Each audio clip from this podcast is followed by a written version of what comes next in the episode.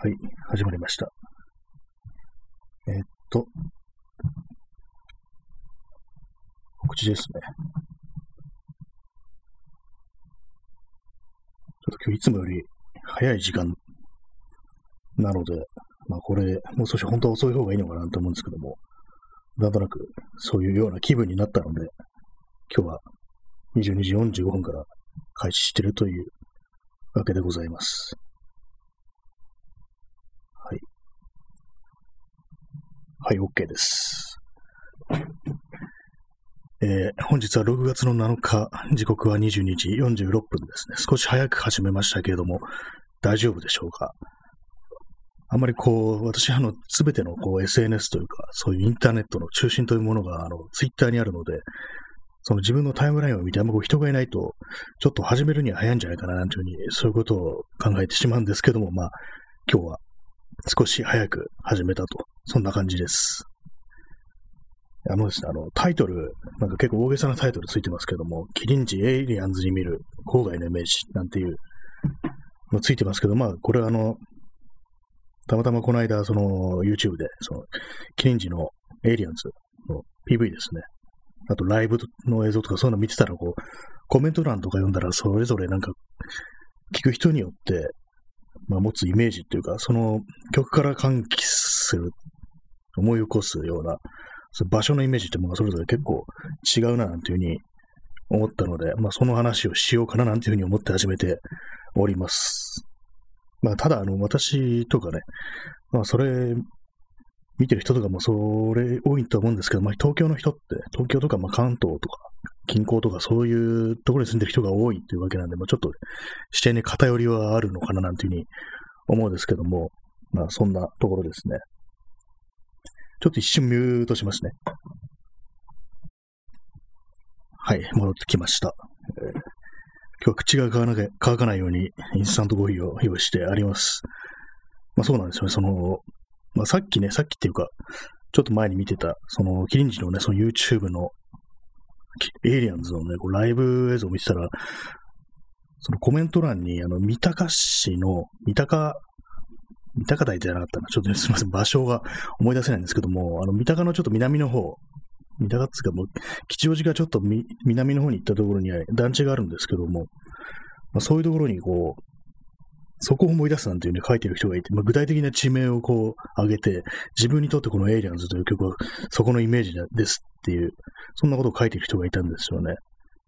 まあ、三鷹の南、吉祥寺の南っていうと、まあ、結構まあ、その都会というか、郊外というには少しなんか、中心に近いような、そんな気もするんですけども、私としては。でもそこがこう地元だとかね、まあ、非常に縁深い人にとっては、やっぱり自分の知ってるところをそういうふうにこの曲のイメージとして思い起こすっていうことが結構あるのかなっていうふうに思うんですけども、私がこのね、このエイリアンズから受けるその場所の印象っていうのはやっぱりこう埼玉の郊外っていう感じなんですよね。平平野部っていうか、まあそれはあの、このキリンジのね、二人がこう、地元があの、坂戸市っていうところらしいんですけども、埼玉の。それを知ってたので、まあそこからなんかこう、普通にまあそのままベタな感じでこう連想して思い出す、思い起こすっていうことなのかもしれないですけども、まあ私はその坂戸市というところに行ったことはないですね。だから私の中の、頭の中の坂戸市っていうね、坂戸ファンタジーというようなね、感じなんですけども、まあそういうところでね、結構その、受けるっていうか思い出すね、そのイメージというものがそれぞれ違うのがちょっと面白いなというふうに思ったんですけども、皆様はいかがでしょうかねこの曲を聴いて思い起こすっていう。まあ、みんなこの曲を知ってるという前提で話すのも、なんかおかしいですけどもね。その郊外っていうのは、なんか広いっていう感じがするんですよね。その思い、それぞれ人によって違うっていうのがあったりして、割となんか私はその東京の人間なんで、その郊外というものに、なんかちょっとしたファンタジーみたいなのが、ちょっとね、幻想の郊外みたいなね、そういうようなね、イメージというものを抱きがちなんですけども、結構まあ、頭の中にしかないっていうかね、ある意味そこで生活する人間ではないということで、まあ、ちょっと都合のいい、ちょっとね、そういうような想像というか、あるんですけども、まあそうなんですよね。まあただその、このエイリアンズに座り直します。このエイリアンズにね、ついては、普通になんかその、曲を作った人の地元のイメージが湧いてくるっていうね、感じですね。今、ここまで言ったんですけど、自分が何を話して、話そうとしてるのかよくわかんなくなってきました。まあそうなんですよ。私はそうなんですよというね、話なんですけども、結構その幻想の郊外のイメージと実際にまあそこに住んで、こういうところだっていうふうに愛着を持ってるものとしての、ね、本当の、本当の郊外のイメージってまあだいぶ違うんだろうなというふうに思うんですけども、そうですね、リアルな、リアルな郊外、妄想の郊外みたいな感じですよね。まずいな。なんか、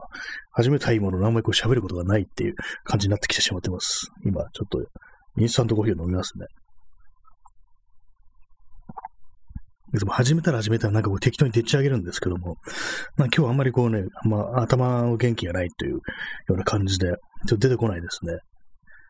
まあ、この、まあこの歌詞自体がなんかこう、もろにこう、その郊外の風景というものを連想させるっていうかね、直接的にイメージさせるような歌詞が多いですもんね。高段の屋根の上とかで、バイパスがどうのこうのとか、どうのこうのってなんだよって感じですけども、バイパスの、忘れました。歌詞を覚えてないですね。すいません、今、検索します。なんか忘れちゃいますね。割になんかこの曲とかね、ギターとかで結構な、なんとなくこう手慰めに弾くことがあるんですけども、なんか忘れちゃいますね、歌詞は。なかなか歌詞が覚えられないんですよね。そしてキーボードがうるさいっていう。あ、そうだ。バイパスの澄んだ空気と僕の街っていうね、ももろですよね。こ自分の住む街にバイパスが通ってるっていう。まあ、Google マップとか見ると実際坂戸市にはバイパスが通ってますね。高速道路が。まあ、そういうところでね、なんかこう、想像がしやすいんですけどもね。この星のこの僻地で魔法をかけて見せるか、見せるさ、いいかいっていうね。まあ、この星のこの僻地っていうのがこう、まあ、いわゆる郊外ってことなのかな、なんていうふうに思いますね。あ、えー、白い水さん、遥か空にボーイングっていう歌詞も空港が遠くて湾岸の街じゃなさそうな感じをしますね。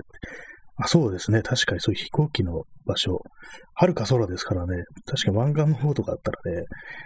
大田区とかだったらね、結構上飛んでんなみたいな感じになりますよね、多分。まあ、最近はあの、大田区とかじゃなくてもね、23区でも結構、ルードが変わって上飛んでたりしますけれども、確かはるか空にボーイングは結構な郊外の感じですよね。やっぱりこれはもう埼玉的なね、その内陸の方のイメージっていうのは結構ね、やっぱ強いですよね、これは。で、あの、この曲作ったのは、あの、堀込兄弟の弟のね、堀込康之っ今これ3をつけるかどうか今迷いましたけども、ね、まあその、安行の方ですね。呼び捨てします、名前で。で、なんかこれは結構なんか大人な感じの曲ですけども、その曲自体は、曲調自体はね、その本人語るところによると、割となんか若いというかは、で、まあ、高校生とかね、そのぐらいの本当にまあ成人する前ぐらいのそのカップルがなんかこうね、夜夜になんか散歩してるのはそういうイメージだっていうようなことを確かなんか昔、ラジオで言ってたっていうね、記憶があるんですよね。だからそう考えると、ますますその、ね、坂戸っていうイメージがね、かなりこう強固になってくるんですけども、なかなか面白いですね、そう考えると。坂戸という場所はね、この星のこの僻地なんだっていうね、でそういうところでこう魔法をかけて見せるっていう、ある意味確かにね、この曲、こういう曲になるってことは魔法かかったなっていう気がしますね。その坂戸市のね、こう、バイパスとかですよね。で、まあ、その辺とかね、草が生えてるようなところで、魔法をかけてこういう曲ができるっていうかなり面白いなと思ってるんですけども。まあでもそういう、まあ自分の中で、結構、そういう感じで、具体的に連想する、まあ、土地というものがね、もう自分の中ではまあ割と固定され化されてるんですけども、その YouTube のそのコメント欄見たら、人によって結構いろんなものがあるっていうのは、これが結構面白いんですよね。三鷹、三鷹台だったかな？なんかその辺だったと思うんですよ。その書いてた人。結構なんか三鷹なんとかって作る地名が多いですよね。いきなりそんなこと言われてもって感じですけどもね、ちょっと、完全に東京ローカルの話になっちゃいますけども。しかも私、その、この間ね、その辺り通ったんですよね。吉祥寺から延々南下して、こう、多摩川まで行くっていうようなことをやったんですけども、その途中で通って、で、なんか団地あるな、なんていうふうに思ったんですよ、その時。結構ね、味のある団地あるな、なんていうふうに思ったんですけども。今、検索してなんとなく、この辺かっていうの分かりました。三鷹新川かな。三鷹新川っていうところですね。そこに団地がね、結構でっかい団地があるんですよね。それでなんかこう、まあなん、なんていうか、やっぱりこう、牧歌的って言ったらおかしいですね。なんか、いかにもなんかこう、健全そうな家族が住んでるっていう、そういうイメージね、なんかあるな、なんていうふうに思ったんですけどもね。まあ、それだけですね。確かに。でも、地図とか見てるとね、結構そう、なね、あんまり郊外という感じはしないんですけども、確かに、まあでも23区じゃないっていう時点で、あんまね、郊外じゃないっていうような、そういうイメージを持つ人もいるかと思うんですけどもね、なかなかその辺が結構難しいところではありますね。坂戸と三鷹じゃ全然違うぞっていうね、感じですけども。エイリアン、エイリアンズっていうのは、あれですよね、その、まあ、要は違法人みたいな感じだと思うんですけどもね、まあそういうまあ郊外とかにいる、住んでるね、こう、若い、若いというか、まあ、本当にこう、未成年のカップルとかね、こういうようなね、ことを言ってたのをね、聞いたら、なかなかね、言うじゃないかっていうね、気がしますけどもね、なんか、すごいですよね。その若さというか、こういうまあ、年若いカップルのそういう世界というものをこういうふうな曲にできるってかなりね、こう、すごいですよね。それ、それこそね、魔法をかけてるぞっていう気がするんですけども、実際なんかもう少しね、こう、生々しいというかね、そんな感じになりそうだ、なんですけどもね。暗いニュースが日の出とともに街に降る前にっていうね、これもね、まあ大体ね、最近のこう、最近というかもうずっとですけども、今、暗いニュースばっかりという中で、なんとなくね、そう、暗いニュースとか見てるとこのと歌詞もね、思い出すような時がありますね。こんなことが。以上です。なんかもう、かなりね、こう、あんまりこコメントがなくなりましたね。コメントつかな、私のね、こう、言うことがね、ちょっとなくなってしまいましたけれども、まずいな。今日本当になんか、かなり静かな感じになってしまいますね。毎日毎日もう、ポッドキャストとかやってましたけれども、まあ今、最近また、このライブ配信という形でまたやってるんですけども、なんていうんですかね、こう、やっぱりこう、喋れない時っていうのは結構、ちょろちょろ出てきましたね。まあ、最近なんかそんな感じなんですよね。特に今日とかあれなんですよ。あのー、ちょっとね、カフェインちょっと抜こうかなっていう。まあ、完全ゼロじゃなくて、まあ、今インスタントコーヒー飲んでますからね。ちょっと飲みすぎてなんか変な時あるなと思って。で、まあ、今日はあの、2杯ぐらいに留めております。朝とね、夜、1杯ずつくらいな感じでやってるんですけども、なんか今日はね、かなりテンションが低いというか、割とこう、暗い気持ちに襲われてるというような感じで、あまりこう言葉が出てない、来ないような、そんなところがありますね。まあ、季節的なものもあるかもしれないですね。これ6月。6月ってどうなんですかね？いい季節なんですかね？なんとなく6月っていうと、あのイメージありますけどもね、あのー、梅雨のイメージありますけども、考えてみるともう少し遅いなっていう。まあ、去年とか4月ずっと雨が降ってて、っていう感じだったんで、6月なんか意外に持ちこたえるっていう、そういう印象があるんですけども、まあ、やっぱりそれも気候変動で結構変わってきてるんですかね。なんか少しずれ込んでるような気がしますね、後ろの方に。なんか10月ぐらいまで台風が来るみたいな感じもありますし、なかなかその辺がちょっとね、難しいところですよね。結構その、このね、あの放送しながらこういろいろ喋ってるんですけども、まあ、録音してるときに、こう、なんとなくね、こう、手、手持ち無沙汰で、こう、いろいろ周りにあるものをいじりながらね、こう、喋ってしまうんですよ。そうすると結構雑音が入ったりしてるということに最近気がついて、なかなかね、それがちょっとね、鬱陶しいなと思うときあるんで、聞き直してると。だからそれもね、ちょっと、あんまりこう、周り、身の回りというか、マイクの近くにあるものを手に取ったりしないように、そういう感じでいきたいなと思うんですけども、ちょっと難しいですね。今もなんかこう、あれが置いてあるんですけども、メジャーが置いてあるんですけども、巻き尺ですね、いわゆる。それをなんか手に取ってね、こう、いじくり回してしまいましたね。ちょっとまだ変な音入ってるかもしれないです。そんなようなところなんですよね、これは。だから本当にまあ手錠とかして、こういっそ手錠とかして、この放送録音した方がいいのかな、というふうに思ったりしますね。ちょっと録音のやり方というものに、こう、また最近なんかいい加減になってきたなっていうのがあって、まあ、ただマイク立ててりゃいいだろうみたいな、そういう感じになってきてしまいましたね。前は結構その雑音入らないように、こう、ついたてみたいなのを作ったりして、そのまあ、吸音パッドみたいなのついた、まあ、それただのスポンジなんですけども、デコボコの。そういうのついたやつをね、こう DIY とかしたりして、それをなんか立てて、こう喋ったりしてたんですけども、それもなんかだんだんめんどくさくなって、やめてしまったんで、またなんかちょっとね、音、音が悪いなっていうふうに思ったりします。結構その、最近の特にまあライブ配信とかもそうですけども、その音の悪さってものが結構その聞いてる時のストレスというものにかなりね、関係してくるっていうのを思ったりして、まあ、特にあの、まあ、難しい話であると思うんですけども、通信環境とかが悪くって、時になっちゃうっていうのが、まあまあその、いろんなね、こうライブ配信とか見てて、あるんで、ま、特に映像とかもついてるやつだと、結構その辺のストレスってものものがね、かなり多いな、なんていうふうに思うんで、その辺、結構ね、あの、今後の世界のね、課題なのかな、というふうに思うんですけども、なかなか難しいですね、これは。まあ、そんなわけなんで、私はとりあえず、こう、手を、両手を縛った状態でこの放送をね、録音していこうかな、というふうに思ったりしております。えー、インスタントコーヒーを飲みます。まあ今日もなんかこう、かなりこうテンションが低かったので、あんまね、こう喋、喋る気というかね、あんま元気がないような感じで始めたんですけれども、そのまあ、なんていうかね、話すネタというものがね、思いついたんですけどもね、まあ、近似エイリアンズ見る郊外のイメージってかなりまあ、ね、行々しいイメージですけどもね、郊外のイメージっていう、まあ、こういうのもなんかね、こう、学者だ、学者とかね、そういうようなね、ライターとかね、そんな辺の人たちにとってたくさん語ることがあるのかなと思うんですけども、私は本当になんか別に特に知ってることもそんなないので、完全にこうイメージだけのね、話になるんですけども、結構その、まあ、このエイリアンズではね、この坂戸市という、まあ、具体的なそのね、曲を作った人の地元ってものが浮かんでくるんですけども、自分の中でこう、なんだかそのニュータウン的なものに対するこう、なんか教習みたいなものが結構あるというか、教習って言ったらあれですけどもね、まあ、自分はそこにいなかったわけですからね、なんか、まあ、ちょっとしたファンタジーですよね。魔法をかけ、かけられてるようなね、そんな感じですけども、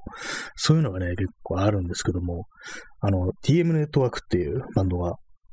今もやってるんですかね。あの、小室哲也とか、あの人、ね、あの人たちですよね。で、まあ、TM ネットワークの TM ってなんだよっていう話で、それはあの、タマだっていう話を、タマネットワークだっていうね、話を聞いたことがあるんですけども、なんだかそのタマネットワークという言葉から、もうなんかすごくね、こう、なんか甘酸っぱいようなね、そういう、それこそ郊外、いい意味でのなんか郊外の、幻想の郊外のイメージっていうものをね、思い出すんですけども、具体的にどの辺かっていうと、こ,、まあ、この話前もしたんですけれども、あれですね、あの、西東京、多摩、多摩ですね、多摩の、多摩動物公園でしたっけ？なんかもう全然もう具体的にもう全然覚えてねえじゃないかって話ですけども、すいません、今 Google マップを見ますね。なんか動物、動物園あったと思うんですけども、あっちの方に。なんかね、そのあたりのね、こう、確かあの、モノレールですよね。あの、立川モノレールだったかな。もうすべてがいい加減ですね、今。たあ、そう、多摩動物公園ですね。今、確認しました。多摩動物公園っていうのがあってね、なんだかその辺の、その手前あたりに、こう、結構その広い道路と、そのモノレールのね、ある風景があって、なんかその辺を通った時に自分の中で、まず、その、タマネットワークと聞いて、そういう、まあそのバンド名から連想するのがそこなんですよね。自分の中のその玉的なイメージっていうのがあそこになんか集約されているような感じがあって、割にそれがあの、ね、たまに歌うとか、あの団地が並ぶ風景じゃなくて、普通のなんか交差点みたいなところにこう、上をこうモノレールが走ってるっていうような、そういうところなんですよね。まあ、そんなこと言われてもって感じはあると思うんですけども、本当になんていうかね、その辺地元の人からしたらあんな普通のね、いつも通るとこじゃんっていうね、感じなんですけども、いつもね、なんか思うんですよね、その TM ネットワーク、タマネットワークという言葉を、ね、見るたびに、いっそなんかタマネットワークっていうね、こう、名前に戻して、また活動してみたらどうなのってちょっと思いましたけども、タマのネットワークっていうのはなんか結構ね、いいですよね。タマなんだっていう。でも、多摩っつっても広いですよね、結構。多分。なんですかね、こう、結構近いんですよね、よく考えたら見てみると。八王子とかの方がね、よっぽど遠いんですけども、なんとなくそう、多摩というと、かなりね、こう離れているような、そういうね、感覚があったりして、結構なやっぱりその辺も自分の中のね、夢というかね、こう、幻みたいなものが結構色濃く反映されてるなと思うんですけども、八王子っていうとね、少しあの、まあ、高尾とか近いんで、割になんか東京っていうイメージが結構ね、強いんですけども、もう多摩となると、結構その、なんていうか、神奈川県のイメージも多分に含んでるっていうのがありますよね。多分、おそらくそうなんだと思いますけども。なんかちょっと、じゃあまあ、境界にあるエリアっていう、そんな感じなのかもしれないですね。やっぱりいろんなものと他の何かとの境界にあるっていう土地はなんか独特のイメージをこう、はらむっていうような、そういうのがあるかもしれないですね。まあ、例えば、フッサなんか、米軍基地がありますから、その米軍との、と、まあ、日本の、ね、普通の街との境目というものも、まあ、ある意味一つのボーダーって言っていいというふうには思うんで、その辺の感じでね、やっぱ、あるんだと思いますね。まあ、八王子とかは結構普通って、普通になんか、こう、ね、街っていうイメージがありますよね。まあ、ある意味こう、まあ、山と、山に接してるのかな、あの辺は。まあ、そういう感じではありますけども、まあ、何かとの境界というものがその街にもたらす、なんか独特の空気みたいなものは結構あるのかなというふうに、今結構ね、普通に、こう、思いつきました。ね、そんなこと考えてないんですけど、普段は。前に話したあの、練馬の光が丘とかも、あれもともとは、米軍の、米軍の関係者のね、家族の米軍、軍人のね、家族が住むハイツ、グラントハイツっていうのがあったっていうことなんで、まあそこもある意味、その境界にある街っていう、そんなところだったと思うんですけどもね。やっぱりなんかこう、何か、何かとの境界っていうのが、割にこう、そういう、幻想をはらみやすいようなね、そういうこう、ね、立地というか、まあそういうのがあるのかなっていう、まあそういうそういうってやりたいもって感じですけどもね。まあでも、さっき言ったり、まあ、そのエイリアンズのね、まあ、キリンジの二人が、こう、地元の坂戸なんていうのは、まあ、私行ったことないからよくわかんないんですけども、まあ、そんなに、ね、普通だとは思いますね。今、地図を見ながら今行ってますね。あまり行ったことないんであれですけども。多いですね。あの、ゴルフ場が多いですね。地図見てると、本当に。ゴルフ場と、ゴルフ場というのもなんかある意味こう、簡単に立ち入ることができないから、一種の境界みたいなものを意識するのかなって今、ふと思ったんですけども、ね、会員権なんて言って、まあ、特別っていうかね、こう、人に、限られた人しか入れないっていうようなことなんで、まあ、ある意味こう、その、米軍基地だとかも、ね、そういうようなものとね、同じなのかなというふうに思うんですけどもね。あと空港のある街もまあまあ、ね、違うのかなというふうに思ったりします。まあ、成田とかだとね、あれですけども、海外の、海外が来るって感じですけども、羽田とかも割になんか違う、それっぽい空気あるんですかね。今なんか地図を見てるんですけども、羽田が近いとなるとね、こう、まあそのままか羽田っていう地名がありますね。普通にまあ住宅とかあるとこ設置してますよね。大森とかが近いのか。大森といえば、まあ、クワマンの地元なんですけども、ある意味クワマンがこう、あれですね、そドゥーアップのバンドをやるっていうようなことになったのは、そういう、まあ、ある意味教会が近いということなのかなって言います。すかなり、かなり強引なこと言ってますね。そんなこと思いましたね。あと、まあ、田代正史の地元が新大久保なんですけども、地元っていうか、まあ、生まれ屋じゃないですけども、まあ、少年時代を過ごした街が新大久保らしいんですけども、あそこもまあ、ある意味そう外国人が多いというところもあって、一つの教会みたいなものがあるのかなっていうね、こう、まあ、日常と日常っつったらちょっとあれですけども、まあ、あんまりこうね、そう、同じ同質の、ね、人間がこうたくさん集まってるという場所ではないと思うんで、自分たちと違うような人たちが常にこう暮らしてるという、まあ、そういうところで、まあ、違うものと接するという境界にあるっていうことを考えるとね、まあ、強引ですね。めちゃくちゃ強引ですね、言ってることが。こんな、こういう話はね、そういうのはね、クワマンとかね、田代をね、ゲストに招いてから言えよってね、話ですけども、でもなんとなく今ふと思いましたね。その教会というのは結構その街にもたらすイメージとして、かなりでかいのかなというふうに思ったりします。ある意味、あの、そうですね、あの、大学とか、その教育関係、外、学校、学校もまあまあいろんな人たちが来るっていうか、特に大学とかだと、まあ、その東京以外のまあ、県外とかね、まあそういうとこから来る人が割にいるってことで、そういうところでまあ違う空気というものが若干発生するのかなというふうに今ふと思いましたけども、ただ大学の春町にはたくさんありますからね、まあその辺はちょっと結構強引かもしれないですね。そんなところです。全然エイリアンズの話じゃないですけどもね、なんか結構強引になんっていうか、自分が勝手にこう培ったイメージみたいなものの話をしました。いろいろな人がカバーしてますね、結構 YouTube で検索すると。あそこまでカバーされると、なんかそのうちエイリアンズだけをカバーした、ね、こう、コンピが出るんじゃないかみたいな、そんなことすらね、考えてしまいますけども、あの、最近あの、シティポップだとかなんだ、その辺のね、こう、いろんな曲を集めたコンピとかで、まあ、カバー音源集みたいなやつで、あの、松原美樹の Stay With Me 真夜中のドアをカバーしたっていうアーティストがあまりに多すぎるみたいなね、そんな話をね、こう、ツイッターで目にしました。その一つのアルバムになんか、5、6曲その松原美樹の曲が入ってるっていうのがあったりして、ありますよね。えー、クジラルさん、真夜中のドア叩かれすぎて、それありますね、本当に。叩きまくってますよね、本当に。帰らないでとみんな泣きまくってますからね、本当に。一つのアルバムに5、6曲入ってるのさすがにちょっとやりすぎだろみたいなことがあるんですけども、ちょっとね、そういうのはありますね。その感じなんかエイリアンズもそういう、そのうちそういう存在になっていくのかなんていうのことを少しね、感じてしまったりします。面白いですね。逆になんかそれだけっていうね、コンセプトで、ね、一曲で、一曲だけで無理やりね、一点突破するみたいな、そんなこと考えたら少しね、ちょっと楽しくなってきましたけども、本当に今叩かれすぎだよなっていうのはありますね。あの曲もなんかグレーのジャケットに見覚えのあるコーヒーのシミっていうね、シミ落ちなかったんだって思いますよね、あれ聞くと。確かにコーヒーのシミ、グレーのジャケットにコーヒーのシミ、確かに、コーヒーのシミね、起きちにくいのかななんて思ったりしますね。今私のね、こう目の前にこう、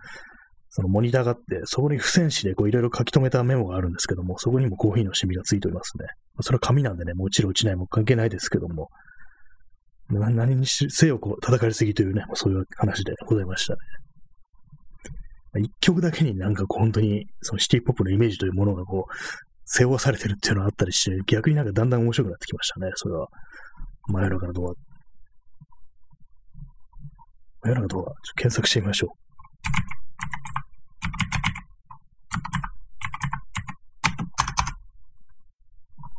はい、もう早速なんかね、出てきますね、いろいろ。ざーっとね、こう、やっぱり、ありますね。海外のアーティストもね、カバーしてたりして、なんかかなり面白いんですけども、40年前の曲なんですね。かなり古いですね。そしてこれがあの松原美樹の1枚目のシンシングルっていうことで、1979年で、70年代ですね、これは。かなり古いですね。まあ、それ、それだけです。ね。今、これ、ウィキペディア見ると、ほんでカバーしてる人たちがね、こう、ずらっと並んでるんですけども、かなり面白いですね、これは。何人くらいですか二十二十数名のね、カバーがずらっと並んでおりますけどもね、面白いですね。まあ、そんなわけで今日は、あの、後悔のイメージという、まあ、ちょっと曖昧な感じでね少しね、こう、語ってしまいましたあんまりこう、まとまることなく、まあ、これは、こういう話はね、こう、ポッドキャストでもう少しまとめてやった方がいいのかな、なんていうふうに少し思ったりもするし、なんかもうすでにこの話したような気すらしてしまうんですけども、なかなかね、こう、一つのこう、論というかね、トークのテーマとしてまとめるには、なかなか難しいものがあるなっていう、いろいろ他の曲もね、こう、探したりね、ディグったりして、話さないとなっていうような気がしますね。インスタントコーヒーを飲みました。まあ、まあ自分は本当になんかこう、都会、都会というか、まあ、東京のね、23区の人間ではあるんで、全然その辺のこう、ものに対するイメージというものは全然違うとは思うんですけどもね。住んでる人からしたら、実際に今、そういう郊外とかに住んでる人がいるっていうね、まあ、それこそ坂戸市とかに住んでる人がいたら、その別ななんかこう、教習みたいなものをこの曲から感じるのかなっていう、エイリアンズという曲から感じるのかななんていうふうに思ったりします。ねまあ、そんなところでした。ちょっとね、今日はタイトルに、キリンジエイリアンズに見る郊外のイメージっていうのが、ちょっとね、人をなんか釣るような感じですよね。実際これ、なんか面白そうな話してなと思ってタップしたら、あんま大した話はしてなかったというね、ちょっとそんなことになってしまったらちょっと申し訳ないなとに思わなくもないですけども、まあ、そう曖昧なね、こうイメージを語っていこうっていうそういうのね、回だと思ってもらえればと思います。まあ、そんな感じで皆さんの持ってる何かに対する、ね、ぼやーっとした、ね、イメージというものはね、結構いろいろ聞いてみたい気がしますね。自分にしかね、なこう、ないような、こんなこと考えるの自分だけかな、みたいな、そういう話をこう、他人と共有してみるっていうのも結構面白いことなのかな、というふうに思ったりしております。そんな感じで本日はこの辺りで終わりたいと思います。えー、それでは今日もご清聴ありがとうございました。